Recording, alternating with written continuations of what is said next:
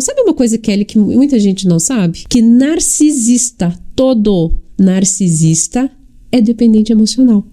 É dependente? Ou uhum, é... é dependente emocional. É, você viu só? Sabe por quê? Por que, que todo narcisista é dependente emocional? Ele é dependente da emoção do que? Medo, sabia?